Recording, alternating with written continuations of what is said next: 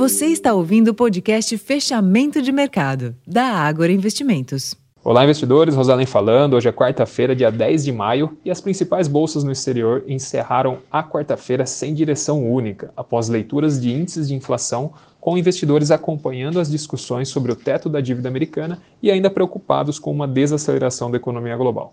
Na Europa, as bolsas fecharam a sessão em queda após a inflação ao consumidor na Alemanha, o CPI, corroborar com o discurso de dirigentes do Banco Central Europeu de que o ciclo monetário ainda não terminou na região.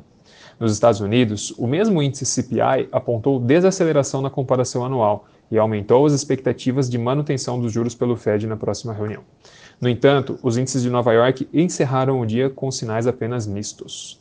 Apesar da expectativa de alívio nos juros americanos, a possibilidade de recessão voltou a pressionar o petróleo Brent, que teve recuo de 1,33%, cotado a 76 dólares e 41 centes o barril enquanto o, quanto o contrato futuro mais negociado do minério de ferro na bolsa de Dalian na China fechou essa madrugada em leve alta de 0,28%, cotado a 104 dólares e 54 centes a tonelada.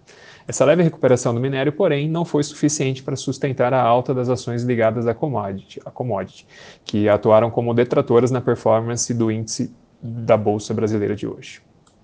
Por aqui, pela manhã, foram divulgados os dados de produção industrial, que vieram acima da mediana esperada pelo mercado e reforçaram os indícios de resiliência da economia do país.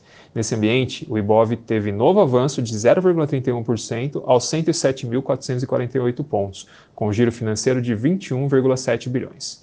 No câmbio, o dólar recuou 0,75% frente ao real, cotado a 4,95, e nos juros houve amplo e forte fechamento de todos os principais vértices da curva a termo.